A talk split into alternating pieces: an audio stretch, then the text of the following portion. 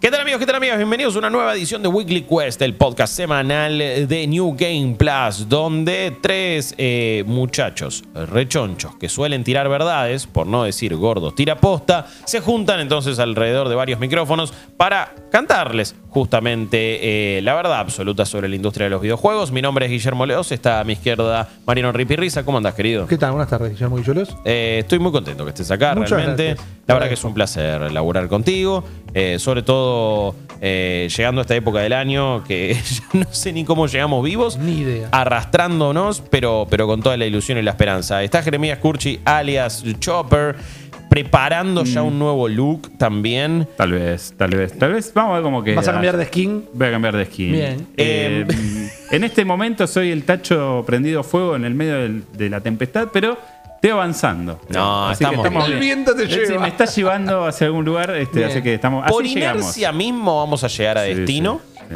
Eh, dijiste skins. ¿Cómo estás con el pase de batalla de Fortnite? Eh, ¿Volviste? ¿Lo abandonaste y, vol- y seguiste con Call of Estoy en Duty? nivel 50. Ah, eh, bien. estoy jugando Tremendo. Ah, bastante. le diste un montón. Yo todavía no la probé la, la temporada Yo no me compré el pase de batalla. No, no hay nada que me atraiga Eh, el pase de Eh, batalla Geraldo. Sí. Geralt es con o sin pase de batalla. Sí, con. con. Eh, No, es todo dentro. Está todo dentro Claro, del pase y es como que se va desbloqueando sí, con, con quest y demás. Podés sacar no alguno de los igual. emojis o cosas Sí, por pero el Geraldo- ya estoy en modo full falopa, eh, que ya estoy sacando tipo oro, platino de las armas. Básicamente cuando está te, full falopa. te propones decir, bueno, hoy saco el skin dorado La otra vez, de. bueno, hicimos en vivo la, Sí, la sí, lo vi. M4, eh, sacamos el oro y estamos en eso. Sí, Qué lindo. Pasándola bien. Mirá, mirá, Sí. qué- ¿Cómo corresponde? Tenemos acá un eh, Toxic Chopper a pleno junto Siempre con Messi, siempre jugando con con, Messi. Messi. Se va a quedar hasta que salga el próximo Call of Duty. Olvídate. Estuvimos jugando varias cosas, vamos a hablar de algunas de ellas. Hay algunas noticias, hay rumores, hay cosas para debatir realmente. La verdad que está terminando el año con un montón de cosas. ¿eh? Uno diría que después de Game Awards y más o menos para esta altura del año ya todos iban a hacer un toque a la plancha. Pero no, pero no. Siguen pasando cosas, siguen saliendo juegos encima. Vamos a ir medio por partes. Lo nombrabas recién a lo que fue el evento de la semana pasada, de Game Awards. Lo vimos en, en vivo en nuestro canal de Twitch, twitch.tv barra New Game Plus, ok. Gran por cierto, gran jornada. Tremenda Perdón jornada. que le diga, Tremenda. gran jornada. No, no, una jornada a puro eh, gaming, anuncio, reacción, cerveza, empanada, seis rodillas, quilombo. man, ahí. Seis rodillas contra el mundo. rodillas Sí, contra el mundo. exactamente, papá. En un silloncito con, eh, la verdad, miles de personas habiendo pasado por todo el stream. Gente que, mucha gente que de- decía, no, lo vi después, lo vi en diferido, lo quería ver así tranqui. Así que súper agradecidos por toda la gente que pasó. Fue una jornada fantástica. Pero bueno, pasaron ya los Game Awards, Sí. ¿no? Estuvieron, sucedieron. No vamos a hacer tanto un análisis, la verdad, de, de Game Awards, porque ya pasó prácticamente una semana. El menos analizable en mucho tiempo también. No fue como a, a riesgo de, de sonar como que me lo quiero sacar de encima. Fue la mejor presentación de Game Awards en un tiempo y funcionó. Es como, estuvieron, ¿cómo estuvieron? Bien, Sí. efectivos. Fue súper divertido. Dejaron. Hay eventos memorables, hay anuncios interesantes, pero es como fueron muy correctitos. Sí, y quizás las dos, las tres cosas más fáciles que te salen decir es Al Pacino y el discurso de nueve minutos de Kratos. el eh, Pedro, el flautista, Pedro Eustache. Sí. El MVP de la Capo jornada. Total Mal, Shaft, boludo, no, mal. eh, rebautizado por la internet eh, como Flute Guy. Flute Guy, el loco de la flauta. cinco flautas en el lapso de tres minutos. En un medley que dejó ¿De dónde la sacaba? todo. El motorcito de la, de la orquesta de Game Award. El Tremendo. Rodrigo de Sí, Paul de la, de la orquesta Ese de Game Award. se aseguró el puesto para el próximo mundial. eh. Mal, Siempre, boludo, siempre. mal. Cinta de capitán. Igual si no estuvieron como todo el mundo googleándolo y buscándolo por todos Sí. lados, el flaco ya es un crack, toca con Sí, un montón de sí. orquestas. Laburó con Hans Zimmer en varias bandas de sonido. Totalmente. Es un fenómeno, es un fenómeno total. Pero bueno, acá. Es el Messi de la flauta. Sí, No, literalmente. a mí lo que, me, lo que me pareció muy cándido es descubrir que el chabón eh, eh, no es un tipo que era un sesionista, o sea, sabe de la música que estaba interpretando, es como que Sí. eso lo, lo- es lo que lo hypeaba, ¿no? Tocar las Y estaba re entusiasmado por hacerlo Sí, y como sí, que sí. también en el post le, le- le metió mucho. Entonces, la verdad que eh, eh, esos son los momentos donde la comunidad gamerística y la, y la internet y un poco, un poco jode y un poco no, porque también es como... Me, me- me encanta cuando uno se sube a, a apreciar talentos medio en joda, pero que termina siendo algo genuino Sí. y en serio. Es como, de otra manera no me hubiera puesto a hablar Bueno. de lo bien que toca la flauta un chabón. Pero pasó en ese momento y me subo un poco al meme, pero es genuino. Es que es interesante y es sociológicamente interesante ver cuando te das cuenta en vivo y en directo lo que va a ser un recorte memético. Cuando Sí, te das cuenta sí, de lo que va a ser algo que trasciende. Porque nosotros en nuestro video nos matamos de risa porque yo cuando lo vi sacar la tercer flauta al hilo estallé en mil no pedazos. Pero es como internet entera captó el momento y, y particularmente para mí lo que exudaba era entusiasmo. Sí. Ah, unos premios que no le faltaron entusiasmo y que estuvo todo muy bien, No. pero el flaco como la está teniendo la noche de su vida y ver una persona que disfruta hacer su trabajo contagia un montón. Probablemente Es contagioso. Probablemente sea la primera persona que veo con ese nivel de entusiasmo en un Game Awards. O sea, y Probablemente. eso habla un montón de que fue un gran momento por, por todo el valor memético, pero también porque es como muy clara la figura de alguien pasándola bien, ¿no? Que es Sí. un poco eh, Sí. en la frecuencia en la que estamos en, en este momento, por lo No, menos cerrando este año. Totalmente, me parece que, que- que esas siempre son la- las cosas que quedan. Después la, la tercera es el, el pibito que se subió al final en, ju- junto con la gente de From Software, medio en una actitud mm, super troll y que fue extraño y que, y que sí le dejará, me parece, a la organización muchas cuestiones por replantearse. Yo quiero hacer la mosca en la pared escuchando a quién y con qué intensidad eh, Jeff Gilly cagó a pedos al, al- al momento que terminó el show, A ver, porque debe haber estallado. y probablemente... Igual es algo muy que- Estados Unidos, eh, y esto, yo no quiero traer la carta, no quiero bajar la carta de viveza criolla o algo por el estilo, pero no es muy difícil mandarte en ningún lugar. en Yo Estados te iba a decir, yo iba a bajar la carta de la invención de la mentira. Es como que no están preparados para ese tipo. O sea, Claro, para tener a una claro. persona que tiene esa actitud. Es como que se entiende o se, se da por, por sabido que acá es, bueno, están lo que tienen que estar, se van a quedar en el asiento. O sea, y aparte es una sucesión de gente que no se anima a decir, che, esto está mal, porque los de Front Software habían dicho, bueno, por algo subió. su- subió. Los de la organización dijeron, bueno, por algo subió. Y Nadie quiere hacer ese momento lo de Front Software. Bueno, vamos a agradecer el premio mientras traduzco, pero alguien primero, sabe si este pibe está con. Nadie lo va a hacer. ese Es momento. verdad, entonces yo veía tirarla- que... Vos tiraste la del hijo de. ¿Quién es el hijo de Villas? Claro. No, no, Rippy lo vio, lo vio perfecto cuando el pibe se subió. Para explicar el momento, por si no lo saben, anuncian el, el premio al juego del año, que fue para Elden Ring. Y de repente se sube, empieza a subir parte del equipo de From Software. Y en la repetición vemos que por otro callejón se suma un pibito que realmente tiene 14, 15 años, con un traje que le quedaba bastante grande y se notaba que era un pibito pibito, Sí. era un adolescente, y de repente entonces se sube con ellos. Para mí hace toda la magia en un movimiento. Cuando se mete en la cola, lo agarra lo del hombro pasar. al último. Sí, a- al último lo deja pasar como pase, maestro. Y eso le dio una, una autenticidad de- y una autoridad total. Claro. Hizo Es la como- de Assassin's Creed, boludo. Sí, O sea, sí, sí, es un totalmente. blending total, boludo. Nadie lo detectó. Le faltó Fue- tirar como monedas al piso ahí. Boludo, tiró- jugó al Hitman. De repente era la gente 47. Porque, pero Rippy lo vio porque estaba atrás en to- todo esto y empezó a joder Rippy como, uy, guarda porque va a ser algo impresionante en cualquier momento. Y terminó pasando y terminó diciendo... ¿Sabes lo que pasa? Mírenlo de frase. nuevo. Se empieza a preparar para algo el flaco.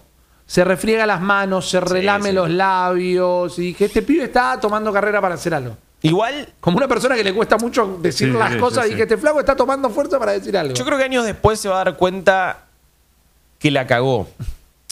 Más allá de. A ver, por lo menos no sé qué pasó ahora, porque incluso después le hicieron notas, pero tuitearon que ya fue. Lo, lo- lo mandaron en cana, ¿viste? Wa- The individual was arrested. Sí.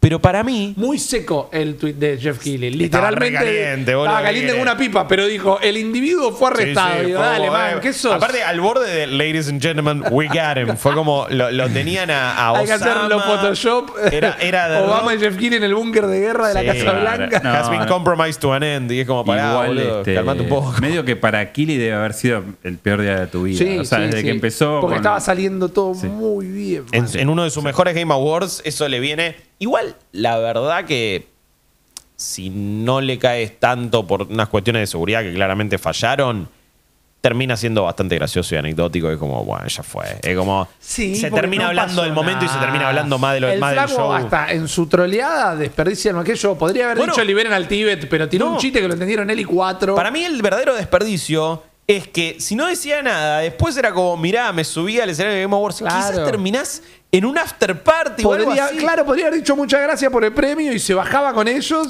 Claro, ¿viste? Y después te vas colando en todas las fotos Claro. con, con la estatuilla y de repente lo seguís. Como Kramer cuando Claro. se roba el Sí. Tony. Por eso, para mí, para mí se perdió una re oportunidad de terminar en el Mario, aparte en la hubo alto fiesta after total. party. Uh, a todos, todos. No, no, eh, como siempre decimos, eh, a ver, eh, los Game Awards se dan en el Microsoft Theater. Sí. Eso está a una cuadra del Centro de Convenciones de Los Ángeles. Correcto. Enfrente a un montón de restaurantes. Eso es el Microsoft Plaza. Hoy por hoy tenés el Increíble. Vamos a ir, ya vamos a hablar, Vamos a ya estar vamos a estar. Vamos a estar ahí. Está lo que ahora se conoce como el Crypto.com Arena, pero en realidad es el Staples Siempre Center. será Staples Center. Claro, totalmente, que es el estadio de los Lakers y en los seis meses Clippers. le cambian el nombre. Eh, Sí, olvídate, no van a tener más. cayó uno de los No, capos cripto sí. hace poquito. de No, a y además acaban de iniciar en los Estados Unidos una demanda colectiva a un montón de celebrities, Ah, sí. a todas las celebrities que endorsaron los Bored Ape Yacht Club Sí. por hypear justamente esos NFTs, haciendo que el precio explotara. Todo el mundo se quedó sin un mango y les iniciaron una demanda colectiva. Me parece Y fantástico. sabe lo que van a hacer, Snoop Dogg y todos esos, Jimmy Fallon y todo, se van a dar vuelta y le van a iniciar una demanda colectiva a los de Bored Ape Yacht. No van a decir, che, perdón, gente. No, Bueno, el karma es así. Eh, y entonces está el estadio ahí, tenés el Microsoft Plaza, el Microsoft Theater y al, también enfrente, ahí salís del, del teatro y está el Marriott y está un Sheraton, está, están todos, no, no, no un Sheraton, hay como un par de hoteles y en ese lobby es el famoso lobby cuando hablábamos de PR y eventos y networking y sí, después veías en Instagram que estaban todos recontra copeteados y andás a ver quién... ¿Qué licencia de Disney se habrá entregado ahí Sí. pasado de copa? John Drake pasado de copa y le habrá dado, no sé, la, la franquicia de Frozen a Arkane, más o menos. Algo así Yo bizarro habrá pasado. Pero, pero me parece para mí que el pendejo se perdió una oportunidad. Sacando eso, creo que después en materia de anuncios hubo algunas cosas sorpresivas. Quería ver si se Sí. quedaron con algunos, cuál fue lo que más les gustó. No, quiero levantar una frase tuya. Mira. Pero antes de que pasemos a los juegos, me parece que hay un valor importante realmente en algo que pasó de una manera tácita, más o menos. Y pasa previo al show y después pasa en, en el inicio del show. Primero que había sido la. eh, se agregó esta categoría de mejor adaptación Sí, sí, sí. cinematográfico-televisiva. La ganó Arkane. Estaba re para ganarla. Nadie tiene nada para totalmente. discutirlo. Fantástico. Eh, y después arrancan los Game Awards entregando una estatuilla eh, al Pacino.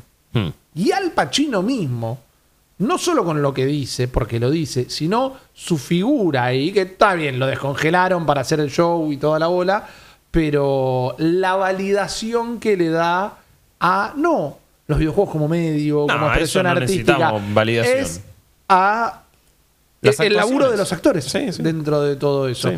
Y va a ser un accidente de trenes, ni siquiera hermoso, espantoso, pero después presentan el juego donde está Kim Basinger y Uf. todos esos. Man, vimos el otro día en stream 6 minutos de gameplay, entre comillas, porque para mí era re fake.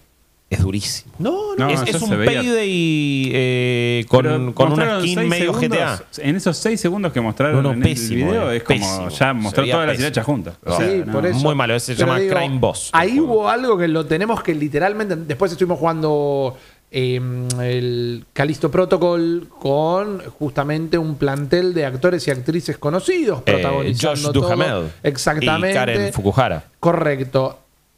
Y el tema es esto, es como que se acaba de firmar adelante de todos el acta de, bueno, miren, los actores encontramos otro laburo Sí. y es en el medio de los videojuegos. Y tiene tanto prestigio como hacer una serie, como subirse a un escenario de un teatro, como hacer lo que Espero sea. que esto no signifique, digamos, el, el, el- el acabose para los actores de voz. eh, de voz intermedio.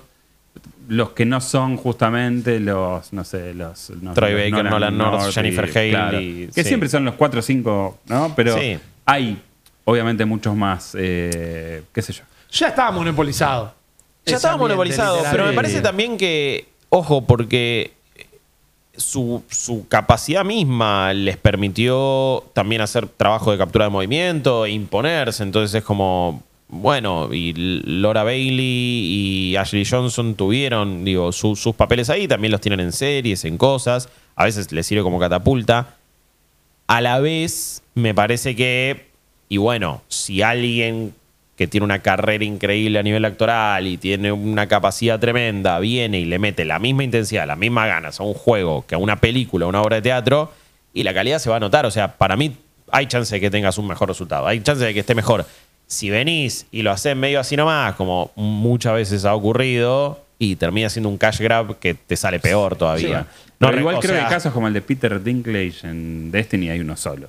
Es ese. digamos. Sí, no, no recuerdo. Estoy tratando de pensar. A ver, solamente jugué Advanced Warfare en su momento. Me había gustado mucho. Kevin Spacey venía ahí arriba con House of Cards. Después, bueno, ya sabemos que nefasto. Pero estaba haciendo básicamente el mismo papel. Entonces no sé realmente cuántas ganas les puso. Después me acuerdo que estuvo Jon Snow en Kit Harrington en Infinite Warfare. Infinite Warfare. que eh, haciendo de villano, el juego estaba buenísimo, pero, pero para mí él le puso cero ganas. Cero ganas. Entonces cuando pasa eso, Bueno, Giancarlo que hace que. Giancarlo queda en, Esposito. bueno, Giancarlo queda en bolas en, en Far Cry porque decís, che, este flaco en realidad es de madera y hace el mismo personaje y al carajo. El boludo. tema es ese. no, no sé si me atrevo a decir que es de madera, pero hace siempre el mismo personaje y entra otro por más de favor. Giancarlo Esposito. Cuando todos esos pasan antes de este momento que para mí va a marcar un nuevo Seagate. Todos estos pasan cuando, uy, la fruta madre, mi agente me metió a laburar en esto y me dijeron, mirá, Kit Carrington. Primero, sos pésimo actuando. De lo único que vas a saber hacer en toda tu vida es de eh, Jon Jon Snow. Snow. Agarra estos 10 millones de dólares y Obvio. callate la boca.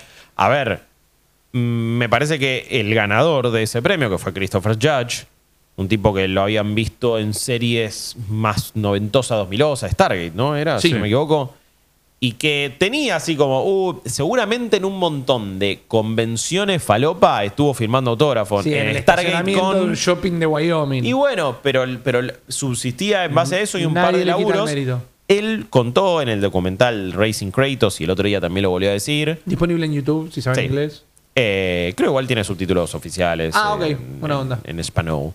Pero lo que el chabón dice es: Mi agente ni me dijo que era un juego. Porque, y, me- y mejor que no me dijo, porque el chabón dice: Si me hubiera dicho que era un juego, no lo hacía. Y fíjate cómo le cambia la vida a este chabón. Claro. Como ahora tiene un reconocimiento total, como ya habrá pegado dos laburos donde le habrán pagado bastante bien. Asumo que en God of War Ragnarok aún mejor todavía le habrán pagado. Tampoco se crean que es un contrato millonario como No, en una no, película. pero ojalá que haya arreglado por justamente- Pero me parece que ahora empieza, empieza un renacimiento en su carrera. Andás a ver el- qué termina siendo. Hay que ver, hay que ver el En impacto. gaming o en donde sea, digo, pero el chabón, bueno, mínimo la re- el reconocimiento de un nuevo público lo tiene. Para mí ahora. Kratos la- es fucking A Kratos, boludo, ahora. No es el anterior La actor de voz que jugada- nadie se acuerda, por cierto. La jugada de, de Kili de poner a, a- a Pacino entregando este premio y con toda esta carga que tiene de, de- de- de lo que representa, está hecha y está bien. De ahí que tenga impacto es otra cosa. Yo no sé realmente si es un, mo- un momento que le va a cambiar la vida o no. Ojalá que sí. Pero, digamos, es el trabajo de actuación está muy menospreciado en la industria desde lo salarial como también desde, lo, de- de- desde la importancia que se le da. O sea, y estudios más, estudios menos. Digamos, no es que Kratos cobró 5 millones de No, dólares ni por interpretar. Eh, o sea, digo, eh, fíjense lo de Bayonetta, fue todo un fiasco medio confuso, pero lo que saltó a la ficha es, estos, estos flacos laburan por 15 lucas. Sí, Es sí. una miseria. O sea, Sí. entonces, hay un montón de cosas que tienen que cambiar alrededor como para, para decir, che, bueno, capaz que ahora es el comienzo de algo. Ojalá que sí. Ojalá que sí, y no solo para, para Judge, sino para todos los actores que, que laburan de esto. Pero, pero bueno, es un poco dura la, la industria en ese costado. Sí, hay que ver ahí si también. Bueno, en el- nos estamos olvidando que uno de los anuncios de, de The Game Awards fue la presencia de Idris Elba en Cyberpunk. Sí, totalmente. Mm. Que bueno, Keanu Reeves no lo hizo así nomás. No. Eh, Está No, todo no, el no. fucking juego, le mete una bocha, le agrega un montón, hizo cosas de contenido secundario, de contenido terciario, o sea, hay momentos donde aparece Pensamos Johnny que iba a ser Silverhand- un carameo glorificado. Mal, mal. pero hay, hay momentos donde aparece Johnny Silverhand que digo, para, pero esto era una quest re terciaria así nomás, y tienen un diálogo específico. Claro. Eh, y en eso el chabón se repuso. Para Phantom Liberty, que es el DLC, va a estar. Y va a estar Idris Elba también. Que. eh, Dámelo en todo, por cierto, también.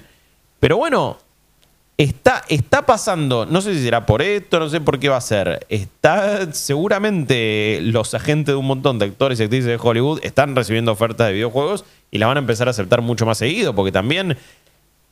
Si tanto se habla de una manera bastante especulativa de que metaverso esto, metaverso aquello. El metaverso ya está, son los juegos y un montón de estas personas van a querer que su futuro siga ahí.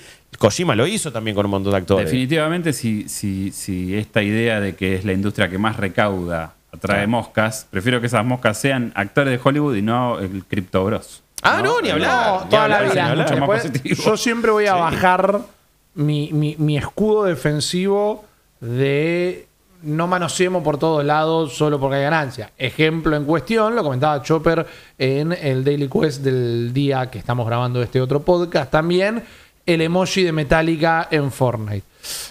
Tengo cero drama. Para mí, si me preguntás, me apurás y me voy a comer un montón de puteada, pero Metallica ya no es una banda relevante. No. No lo es. Eh, Lo más eh, relevante que le pasó en los últimos años fue Eddie de Stranger Things. Bueno, por eso. El último, no, Por eso no- me voy a poner a hablar del último disco ni nada tampoco, pero digo, nadie estaba esperando un disco nuevo de Metallica, no pasa nada con eso. Eh, sí, me reía pensando, digo, los que hicieron el Arakiri en el 96 porque se cortaron el pelo, ahora que sepan que tienen un emoji en Fortnite, literalmente se deben revolviendo en su tumba. Pero no me parece que sea ni una buena jugada para Metallica. O sea, va a haber un montón de gente que le gusta Metallica, que le gusta el juego y decir, qué copado, pago los 3 dólares 75 centavos por el emoji y hasta mañana. Pero digo, ¿qué le suma a Metallica tener el emoji? Para- Ahí fue el que se encarga de la franquicia Metallica y dijo, chicos, no saben de dónde van a entrar unos mangos esta semana. Te podría decir que. Igual usted, va, no sé, a mí, yo porque hace mucho que no juego Fortnite, claramente. Pero es loquísimo, boludo. Estás con el Dunga y bailando un eh, Tema de Style y después sí. te viene otro con un tema. Son todos, o sea, esto de los de los emotes con música licenciada es como Es el trencito de la alegría de, Es es literal, del futuro. o sea, Igual pero este, este, es están, vendiendo, flashero, te están vendiendo ringtones para el celular, más o menos. claro, Eh, polifónicos. Sí, yo te diría, mira, solía pensar como vos hasta que fui hace poquito a un festival de música y era el día que tocaba Travis Scott y había un montón de pendejos. Y a Travis Scott lo conocen por Fortnite. Es distinto, porque es un Pero- artista de hip hop, de rap, es un estilo de música que, que es no solo contemporáneo, actual, sino encima también que conecta con un público joven, no como hoy por hoy lo hace el heavy metal. Es que ni me, ni me y el- contradecís. y menos el thrash metal. Ni me contradecís ni me corregís. Entiendo que ese es el objetivo final. No, no, pero yo te A digo lo que, que- voy es como. En un momento va a ser un No, pero- manoseo tal. Pero vos dijiste que le cambia a Metallica, lo vi con mi propio Ok, ojos, lo que le cambia a un artista que había pibes que Pero claramente. está, igual está en otra frecuencia. Va, qué sé yo, habría que verlo. Habría que ver Por eso, son géneros muy diferentes, son tipos de artistas muy diferentes. y generaciones es- distintas. O que- sea, está bien, pero le metes, le sumás lo que pasó con Stranger Things y le sumás algo Porque literalmente es y de por repente en el Stranger Things. próximo, Sí, sí, sí. claro, eh, bueno, le sumás que en el próximo, eh, la próxima vez que venga Metallica acá a Argentina Claro. va a haber un montón de pendejitos Bueno, también. por otro lado, vayan al canal de YouTube o a la cuenta de TikTok o de Instagram de Metallica. Esto lo vi hace un par de semanas. Y vean los reels y stories en TikTok y toda la bola que hicieron hablando del nuevo disco. Y es como, ¿y James de qué la va el nuevo disco? No, bueno, voy a volver a tocar todos los traumas que tuve en la infancia, todo esto. Es como la gente que va a ver el emoji va a decir, sí, Metallica, y va a ir a escuchar el último disco, y es el quinto disco de que James Hetfield habla que te llevaba mal con el papá, y es como, e- eso se diluye Soltá, en el aire. amigo, soltá. Es, es, es, eh, A mí- algodón a mí- de azúcar a en el me- agua. A mí lo que me lo preocupa un poco es eh, que es, es medio como que todo termina siendo eh, una remera del Che, ¿viste? O sea, es- a eso voy. es Eso como, es lo que bueno, yo- ya el manoseo ¿qué- que yo no ¿Qué quiero. significa eh, Master of Puppets? Y nada. es- ah, ¿te acordás cuando lo viste en Stranger? Pero bueno, es propio de la época, lamentablemente. Eh, sí, es inevitable. Eh, a mí, o sea, qué sé yo, a mí Metallica no es una banda que me interpele a un nivel de, che, me siento que me están metiendo el dedo en el culo porque No. ahora se convirtió en un sticker. Pero, digamos, en algún momento va a pasar con algo que me gusta, ponele. Y esto es así. O sea, es como, bueno, se convierte todo en un objetito que, digamos, Sí. que no tiene que su contexto ni siquiera tiene que ver con la banda Es la ni con el álbum. por es eso. la escena de. Es la escena del mundo de Wayne donde dejan de hacer el negocio, el programa en el garage y lo van a hacer en la televisora y le vienen a decir que tienen que hacer un montón de chivos y ellos dicen que no van a hacer los chivos mientras están todos vestidos de Reebok y están abriendo la casa de Pizza Hut y todo eso. Es un poco eso. De repente somos, so- bueno, digo somos, dice el pibe, el gaming es tal cartelera que no va a tardar en que algunos lo empiecen a utilizar mal como cartelera. Y ahí es para mí donde se diluye un toco. Es que, bueno, eso va a pasar. O sea, eso ya, ya está ocurriendo, de hecho. Pero, pero bueno, eso Me pare- es, es esta época. Es que me es parece. Quizás yo ya me hice la, la- la- O sea, ya me amigué con la idea. Me, me parece que eso ya pasa, es inevitable. Es que, ¿sabes Ya qué? pasé a la etapa donde bueno, vamos a separar la grasa de, la carne. Es digamos. el menor de dos males. Los dos males eran el criptomundo y esto. Y este es el menor de dos males que termina prevaleciendo. Sí, el, el- el- el brandeo así medio brandeo descarado. absoluto. Vamos a terminar como con los nombres de los estadios. Va a ser el Kellogg's GTA 7 de repente. Un poco eso, eh, sí, pero digo, y, y llevándolo al, al lugar de Fortnite, entonces, es como, bueno, está el sticker de Metallica y hubo un montón de otras cosas re falopa y es como, bueno, la verdad que el, el skin del, de Tom Holland mm, de su película de Uncharted, la verdad que me parece horrendo y no lo tendría nunca y no voy a pagar por eso y no me compraría un pase de batalla por eso. Sale el Doom Slayer y digo, sí, de una, recopado. Sí, no, Entonces es como, bueno, quiero, trato, que creo que cada usuario lo que tiene que hacer es tratar de aprovechar las partes que le resulten más copadas Obvio. de toda esta eh, montaña, de este torbellino marketinero multiversal. Eh, Eso está- estamos de acuerdo y yo siento que soy parte del problema porque cuando veo los personajes que tiene el pase de batalla digo, bueno, me Cuando Messi está en Call of Duty, me parece la jugada más maravillosa de la historia. No, tal cual, pero digo, es, es- estamos contribuyendo a ese lavado cultural, a esa cosa que Pero es está haciendo- inevitable, digo, Sí, ¿cómo no. lo combatís? No, es que no se trata de combatirlo. Eh, eh, también entiendo que no es el único canal por donde se mueven este, los fenómenos. No, obvio. Eh, o sea, no, no, no, no es no es que es Facebook, ¿me entendés? Que es, tipo, bueno, que, es parte activa de mucha gente bueno, de- o, o gente que ya no lo, lo termina usando. Pero digo, en un momento Facebook era como la re- más fuerte que lo que tenías alrededor. Sí. Fortnite no está en ese lugar, me parece. Pero sí siento esto, ¿no? Como bueno, es- al final Metallica y Master of Puppets y esta canción eh, termina siendo nada. Sí, O sea, yo, yo no quiero ser una. que- que yo no lo voy a hacer, pero hay gente más susceptible a esto. Yo no quiero ser una vaca de Fitlot, ¿viste? De repente vamos a estar en dos años siendo alimentado por un montón de cosas a través de todos los juegos que nos van entrando. Y ahí es donde temo que se eh, desvirtúe la situación. Sí, entiendo. Estoy siendo cataclísmico, estoy siendo pesimista, Un ponele, es mi rol en esta mesa. Un poco. Eh, cerrando ya con The Game Awards. Obviamente tuvimos el anuncio de Death Stranding 2, hablando de un juego que utiliza actores y actrices de Hollywood. Eh, Están buscando todavía la presencia de Yorikin en el predio eh, al anunciar esa exclusiva. Nadie lo vio abogando por el fin de las exclusivas en No. las plataformas. Sí, Está bueno, re- ¿no? Recordemos Shuriken Ryan. ¿no? Shuriken Ryan, Shuriken Ryan, che- che- claro, Jim Ryan. Jory Jim. Jory Jim, es buenísimo. Jory Jim. Eh, mientras sigue todo el quilombo de Microsoft, Activision Blizzard, PlayStation. La que, última. que se termina. Porque marzo es fecha límite Marzo, para fecha presentar. Marzo, fecha eh, límite de eh, decisión. Sí. Eh, enero es la fecha. Sí. Para presentar los papeles presen- se presentan hasta papeles enero. y te tiro la última caca que puedo Sí. tirarte y ya está. Me la- el, el reporte, noticia que más me sorprendió fue esta última que salió de Microsoft estaría ofreciendo, bueno, poné Call of Duty también en PlayStation Plus. Sí. Con tal de que me dejen cerrar esta compra y meterlo en Game Pass. Que ahí sí digo, no pensé que iba a ser tan grande la presión y el, mm, Es que es y, la- y el muñequeo que le metió PlayStation. más, eh, hace poco- Donde más demuestran también que lo que quieren es King y, y- y el mercado en general. Obvio, quieren consolidar, si quieren hacer un montón de cosas, pero que den el brazo a torcer. En teoría, digo, eso tampoco sé si está siendo 100% confirmado, no tengo idea si va a pasar o no. Pero si llega a suceder, me parece que le están haciendo un muñequeo mucho más grande del que pensaba. Y ahí es donde, no sé, de- internamente en PlayStation sabrán si todo el lloriqueo se justificó o no. Ahí- Porque ahí- me parece que esa, ahí sí es donde la, zaf- la zafás, entre comillas, no sé. No sé, yo, yo lo que creo es que eh, la compra se va a terminar realizando. Yo creo que sí. No va a ser en las circunstancias que Microsoft esperaba hacerla. Definitivamente ya esto no es el regalando- tiempo que, que quería. No, no, es mucho más tiempo del que ellos hubieran querido y, y- y también desnuda un poco, digamos, la, la actitud anticonsumidor que tiene en cierta manera PlayStation. O sea, lo tiene hace rato. Sí. Pasó con, con esta vez que le, le cerraron la puerta a EA Play en la plataforma porque decían que esto No, no querían le- el crossplay. No querían crossplay. que no, querían EA eh, Play. que EA Poner los juegos 70 dólares. No regionalizar muchos precios. Sí, hay un montón de todo. O sea, hay un montón de situaciones en las Y que otra que nos estamos olvidando. Que, que- que en realidad la discusión acá no es tanto Call of Duty, sino es, bueno, yo quiero seguir dictando las reglas del mercado. Claro. Bajo, y y es, y es- es así, boludo. O sea, de hecho, Microsoft termina aumentando el precio, pero eh, lo hace en un contexto en donde Sony da el primer paso, después se suma Take Two, Y también ellos siempre es- van a tener la salvedad de mis juegos están en Game Pass. Si te lo cobro No, por- 70, por 80, 100 supuesto. dólares para vos es, lo es más un- una filigrana, digamos, que, Sí. que una cuestión de. Yo no entiendo cómo a esta altura Sony, yo creo que lo está haciendo casi como un ataque de desesperación, de frenarlo como pueda.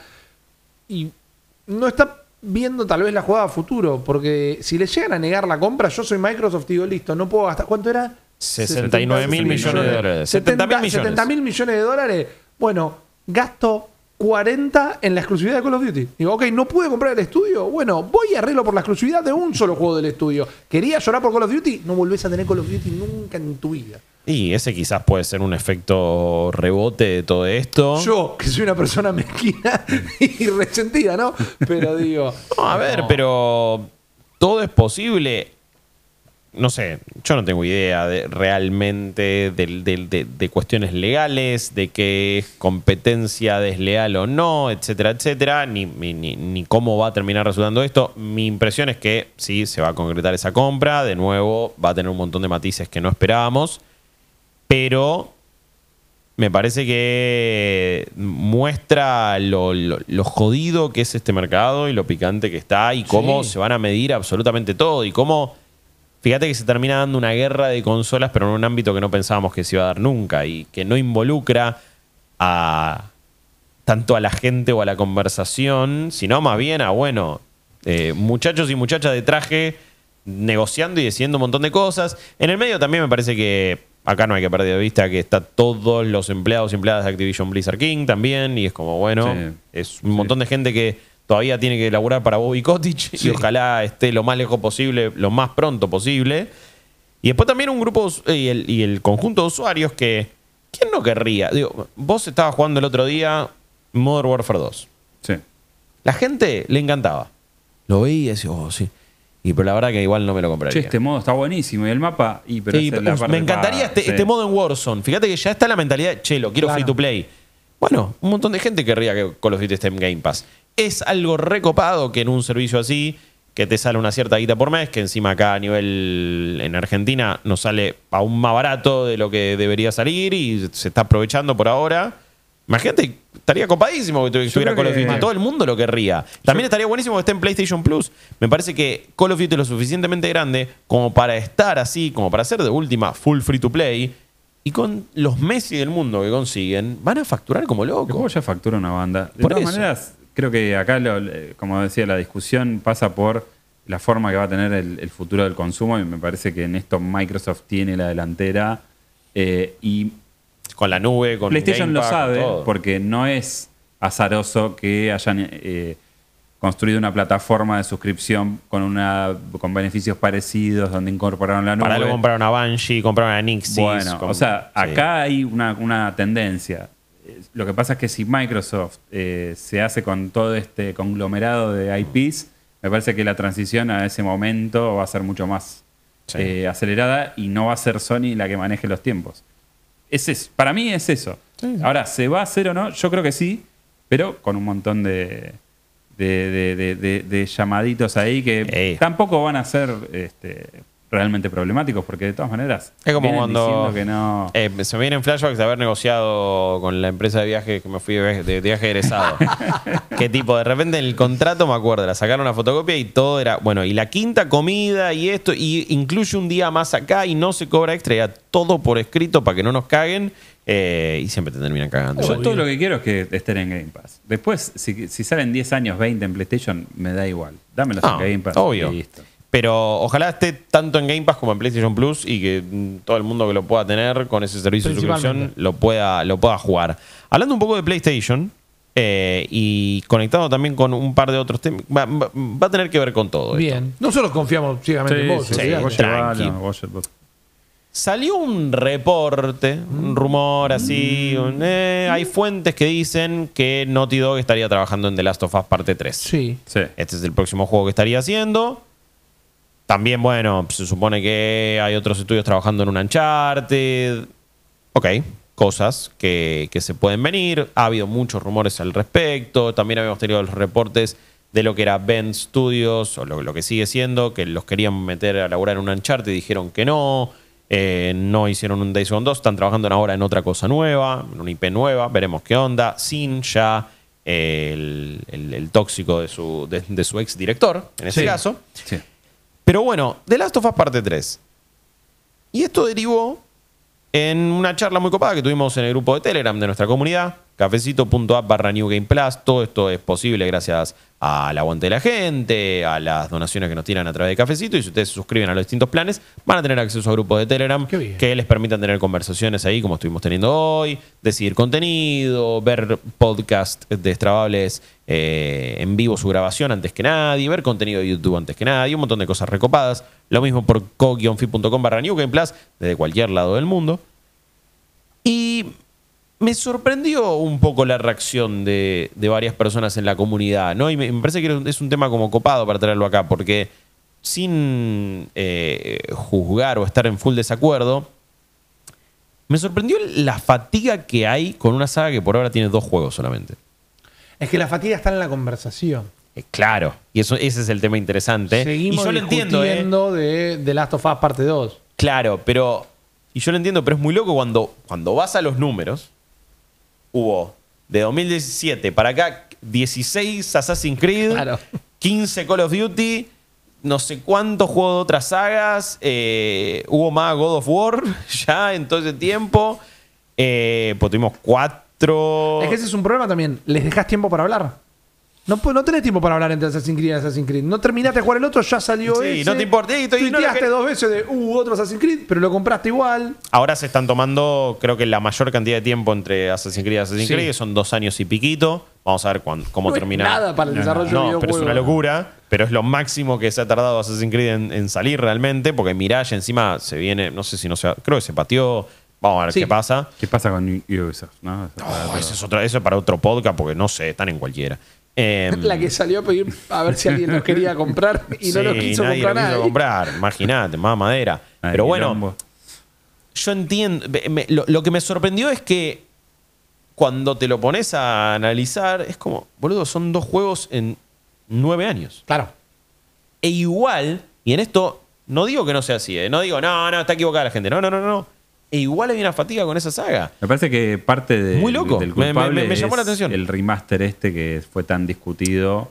Es una de las Eh, razones. El remaster que- de 2014, la remake de 2021, de 2022. Bueno, desde ese Sí. punto de vista son cuatro juegos. Ay, son dos, son dos. Yo te entiendo, yo te entiendo. Pero bueno, para mí el problema es la fatiga. Para mí nadie quiere. Sale eh, The Last of Us parte 3.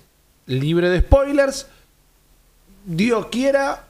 Tiene como protagonista a dos personajes que aparecen en The Sí. Last of Us parte tiré 2. en la que me, pare- comunidad. me encantaría Si- si que no- sea por si ese no viene lado. por ahí, no, no me interesa. Totalmente. Bueno, mentira, lo voy a jugar igual, pero. ojalá Pero la que- gente va a decir, uy, man, voy a abrir Twitter y van a estar diciendo, uy, mirá, pusieron a este y a este de protagonista, esta, esta, estoy generalizando para tratar de no spoilear un juego que ya salió hace más de dos años. Sí. Pero digo, Es parte de la agenda LGBT. y la a- gente ya no tiene ganas. Bueno, es que- Que está mal, porque no te tiene que intervenir en el disfrute, pero fíjate cómo rompen los huevos que te intervienen en el disfrute. Bueno, es que lo que hoy creo que terminé de ver fueron justamente los efectos de esa conversación cuando salió Last of Us Parte 2. De- insisto, esta sensación de agotamiento de un juego, de una saga que tuvo dos juegos en nueve años. Eh, dos hechos narrativos distintos en nueve años. Está bien. Cuatro, técnicamente cuatro lanzamientos, ¿no? Una remaster en 2014, la remake de 2022, Last of Us Parte 1, la Last of Us original y Last of Us Parte 2. Sí me parece que puede dañar al, al estudio. Ok, bueno, esa es otra parte de la discusión, ¿no? Te Interrumpí, perdón. No, no, tranca, tranca, pero es como mucha gente ahí en la comunidad decía, y pero la verdad que me gustaría ver a Naughty Dog en algo distinto. Que creo que cuando vos te lo pones a pensar en un caso eh, ideal, es lo primero que vamos a decir. O Claro. sea, yo, yo también quiero, quiero que hagan otro género, quiero que hagan otra temática. Y después es como que también muchas veces el gaming es, y sobre todo a nivel AAA, es maridar lo que es eh, eh, lo ideal, lo netamente creativo y artístico, y el marketing, la guita. También- Estás hablando de un juego que va a ser cientos de millones de dólares.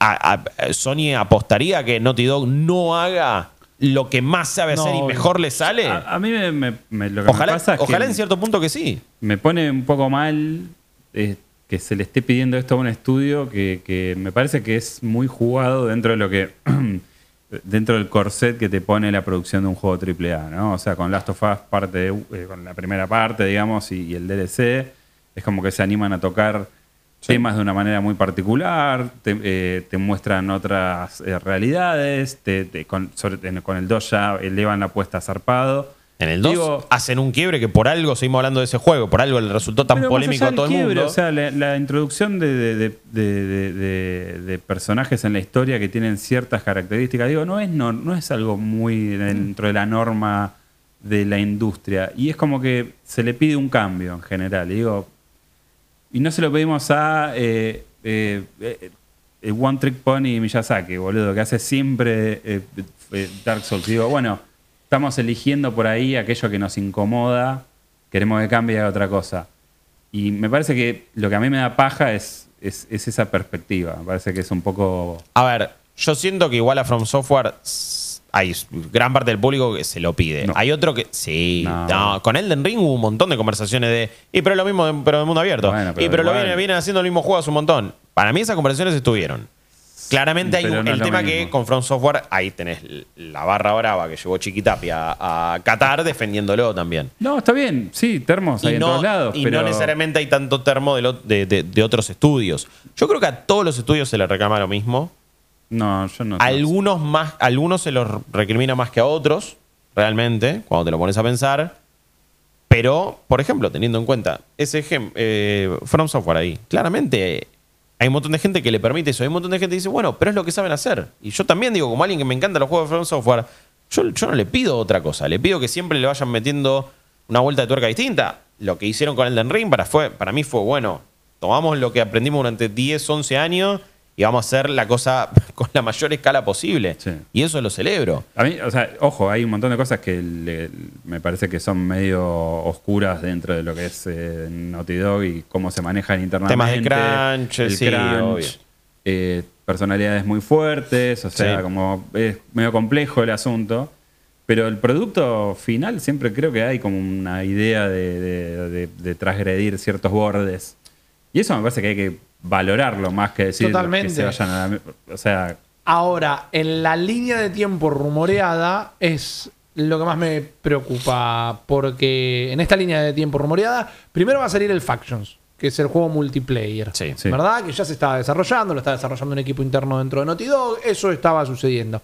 Y después de Factions saldría, eh, vamos a llamar, The Last of Us parte 3. Sí, por ahora lo llamamos así. eh, comprensible esta discusión.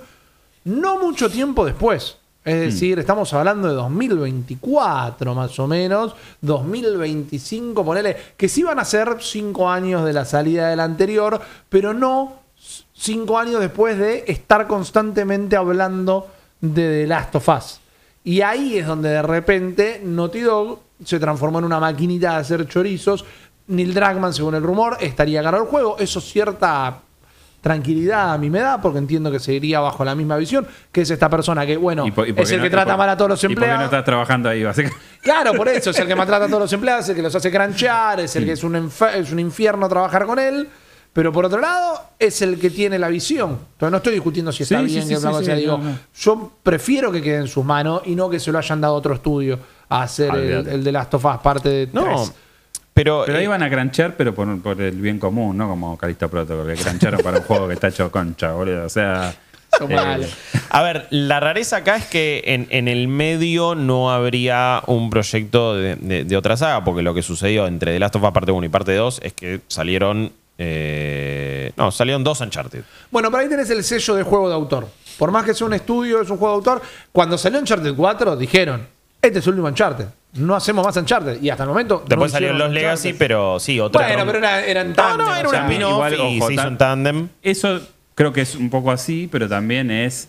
eh, son los tiros de gracia, digo. Hasta que te saquen un, un Killzone 3, o sea, van a seguir haciendo Last of Es que Us. la franquicia muere cuando la mata un juego. O sea, eh, me encanta la exploración de nuevos horizontes de guerrilla, pero digamos, hicieron eso porque era como, che, mira, otro Killzone, la verdad que no, pa. Bueno, O sea, el- el- el Shadow fue- Venís fue el último que empujando y es así, ya no sirve, boludo. Ya date cuenta que. Bueno, es que, es que ahí también es donde me surge.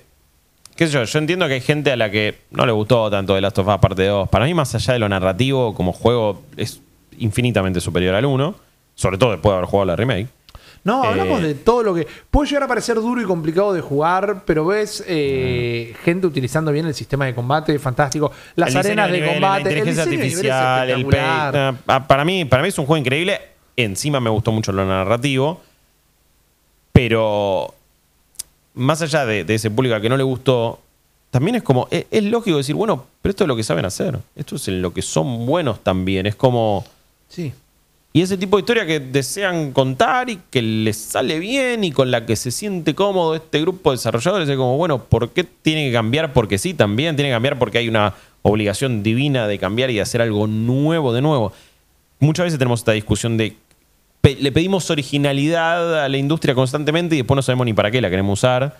Eh, y, y después no se celebra tanto ciertos juegos que son sí, Sí, originales. tenés razón. Después sale Death Stranding y como, eh, va repartiendo, es un Rappi Simulator. Bueno, no querías algo distinto, boludo. Bueno, pero ahí voy a, a cuán diferentes son los juegos de autor. A cuán diferentes realmente. Y también que somos todos. Ya no voy a decir ni la gente. No, no voy a acusar a Jorge. No, no. Somos todos súper complicados, ¿viste? Porque sale un nuevo juego de Paul Pope. Y la gente se está. que es un juego independiente. Va a ser. sí Lucas sí, Pope. Lucas Pope. Paul Pope es un. eh, ah, es un artista de cómics Ah. independiente, perdón. Sale un juego nuevo de Lucas Pope y la gente se está desgarrando la vestidura. Sale un juego nuevo de Kojima. "Oh, siempre un ladri este. Y es como. Literalmente, o sea, andá a jugar Obradín y andá a jugar Death Stranding. Te- te- y no están tan lejos como experiencia de juego, más allá que tiene eh, mí mecánicas complicadas. No, y lo más lindo de Pero son de esta, autor. de esta industria, de esta industria es que muchos ponderan eh, la obra de Lucas Pop y no han jugado casi ningún juego más allá de este, Paper Please. Puede ser, puede Eh, ser. Yo estoy de acuerdo con esa. La gente recuerda más Paper enunciado. que Obradín todavía. Sí. Obradín es un juegazo, vayan a jugarlo, pero originalidad hay, ideas interesantes hay. Pero sí, el otro día salió el tráiler de Death Stranding 2. Y fíjate que había un montón de decía, "Ah, es siempre lo mismo Kojima. Uh, otra vez. Dijo, pará, boludo, ¿qué- what?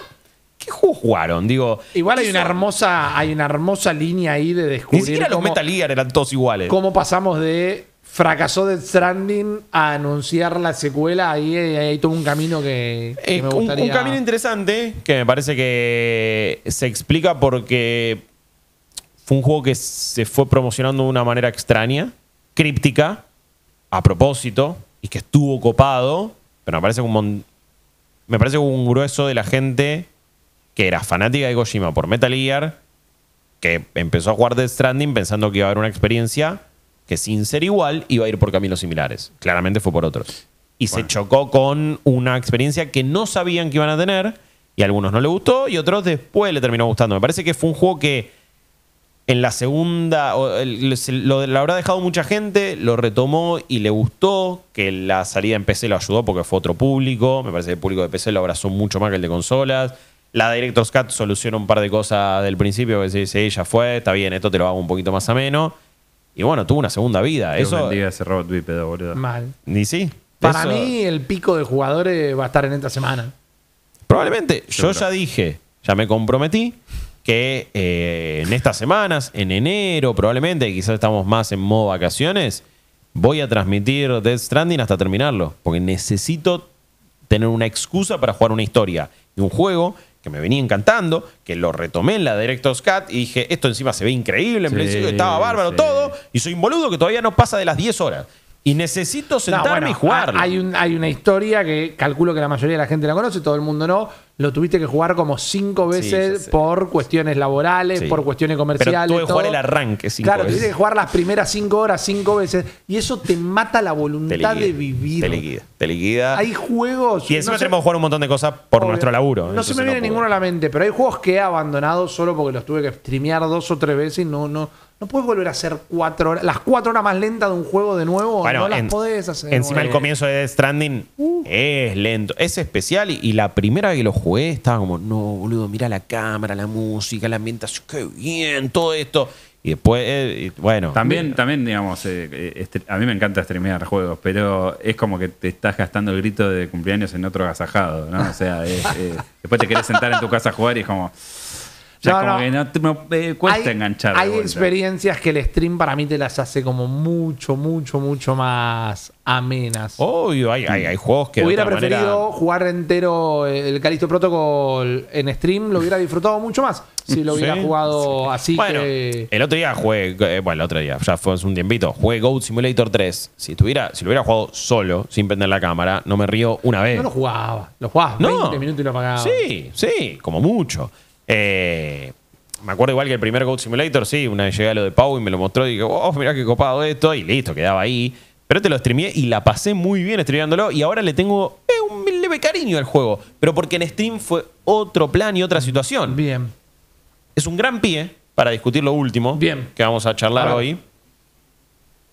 Porque se dio una mini conversación en redes sociales con streamers de los más populares del mundo que dicen no hay nada nuevo ni bueno para jugar.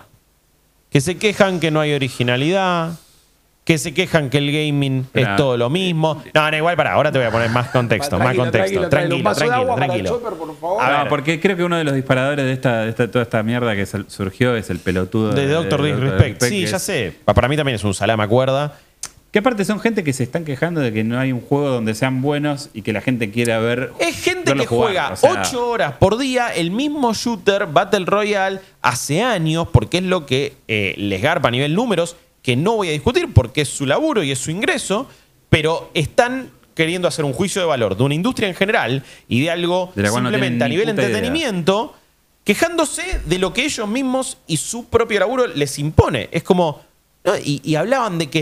eh, o- o tam- también, eh, a raíz de eso, otro tweet que decía: Y es todo el mismo shooter eh, en el espacio, shooter acá, o juego de acción acá, y esto y el otro. Y eran como. Pero hay mil cosas para jugar, digo. Pero es como. Es perpetuar esa visión medio rancy y tóxica de que no, el gaming es una mierda y volver a esa cosa nostálgica. No, hay que soplar. el car- Cuando soplábamos los cartuchos, el- fue el único momento bueno de los Lo que jueguitos. pasa es que cuando streameas 365 días del año, 8 horas por día, claramente te quedas sin material. Más vale. Y todo te va a parecer una mierda. pero solo haces, solo haces, eh, pero Apex, salí de eh, eso, amigo. Claro. O sea, a mí me, me parece que. esta- a mí lo que me gusta de, esta, de estas figuras así que surgen de, de- de- de- de las cloacas son muy populares, pero vos lo tenés que dejar y solito, en algún momento pisan el Pisa el palito, y quedan como el culo. Es muy fácil darte En- cuenta cuando un streamer tiene media training y cuando no. Sí. Es, es- es Pero más muy del media fácil. training, o sea, es. No sabes un carajo de lo que estás hablando porque sos un chabón que juega bien, boludo. O sea, con todo respeto, me parece que de ahí a convertirte en un comunicador o a, a ser una persona que pueda tener un ida y vuelta con un público masivo, Es que viven del escándalo. la recontra. también. y- Bueno, pero, hay pero- un montón de figuras que son así. Pero boludo. ojo, porque a un chabón que puso eso en Twitter mostrando el videito de Doctor Dis- Disrespect y después un tweet también diciendo estas cosas, creo que un desarrollador de WoW, de World of Warcraft, también dijo, no, hoy por hoy no hay originalidad en el gaming AAA y es Estás algo que... trabajando en World of Warcraft, maestro. No, Callate la boca, Creo date que volví a no, tu casa. había laburado en World of es como WoW, el, el no ahora. que, hace, que, que hace Crystal Met diga, la juventud está perdida, loco. Iba a decir, "Ey, pero Bueno, ¿por qué no, no, el...? creo que no sigue laburando en World of Warcraft, pero si era como. Y, y viste, y alguien que laburó en la industria, que, que tiene otro tipo de conocimiento, igual decía esa cosa que está bien. Cuando vos decís gaming AAA, en general son muchísimos juegos que están hechos con mucho más focus group que otros y que tienen que tildar un montón Totalmente de casilleros. y de repente metes cuatro screenshots de los principales juegos de PlayStation y son todos juegos de acción en tercera persona con una, en, en un bosque medio lúgubre por momentos. Y está bien, ese, ese meme y esa idea puede estar. Después terminan siendo juegos diferentes en algunas cosas, en otras no tanto.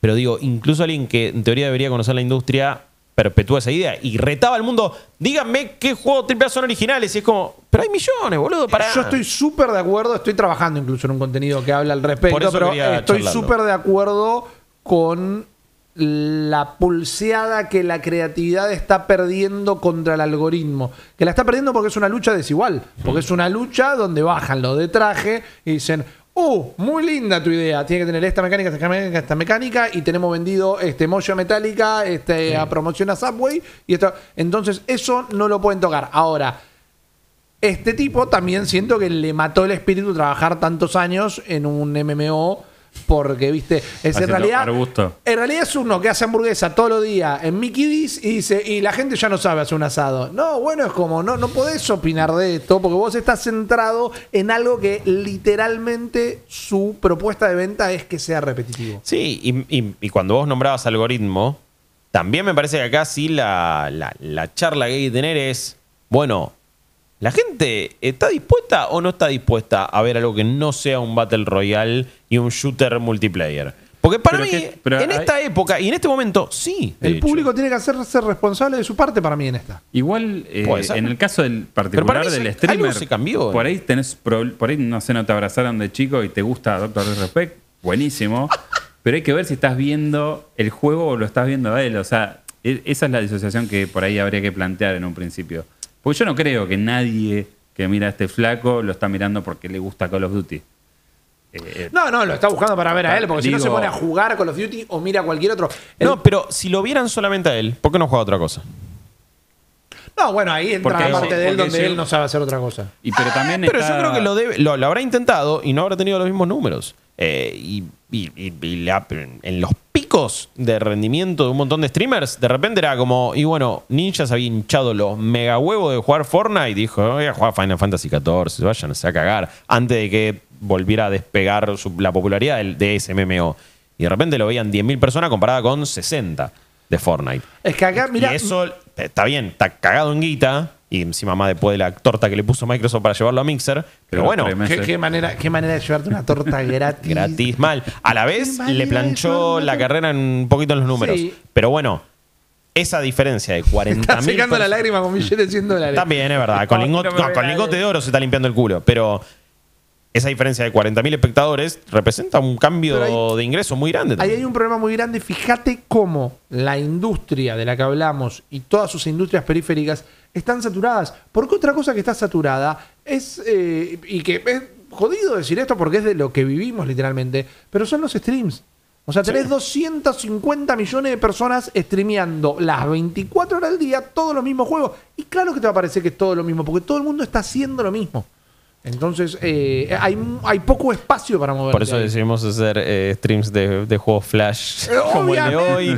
Pero de verdad, eh, creo que quisimos hacer, no sé, ta- tampoco para hacer autobombo, ¿no? Pero me parece que dijimos, vamos a flashearla porque está bien. eh, Y, eh. eh, eh, estuvo bien ahí. Bien. Pero qué sé yo, digo, y sí, quizás transmitiendo Fortnite todos los días, los tres jugando, Warzone, como hicimos dos streams y re funcionó. Ya sabemos, eh, nos funcionaron a nosotros los streams y todo, pero, Pero- sabemos que no es el contenido que funciona a la larga, en in the long run.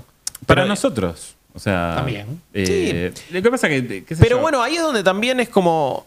Y el, el público tiene que, como, como decía Rippy, eso sí, eso, sí lo tomo. Es como, bueno, la autocrítica de. Y bueno, busca algo diferente quizás. Porque Pero- después es el mismo público que se va a quejar de. Eh, son eh, Call of Duty todos los años. Y bueno, está viendo un no streamer es- todo el Yo tiempo. qué sé, eso es, es una cuestión que tiene que ver con la comunidad que el chabón se arma y lo que y la expectativa que ya tiene generada sobre su persona no lo deja. Él mismo se puso en ese, en ese callejón medio sin salida. Fue él donde- y varios más, digo, muchos tiraron muchos como son- de repente, viste, ahí esa Está conversación. bien, pero yo qué sé, yo. eh, eh, Por cierto, en- Doctor Disrespect tiene un estudio que está haciendo un FPS, así que más vale que va a decir Bueno, que, que y- quiere un shooter bueno. Y debe haber un montón y va a ser una verga. de o sea, ya estudios. sabemos que va a ser el próximo de Katana. Debe haber un montón de estudios que les dejaron de pasar guita también. Probablemente. Para que jueguen sus juegos y eso.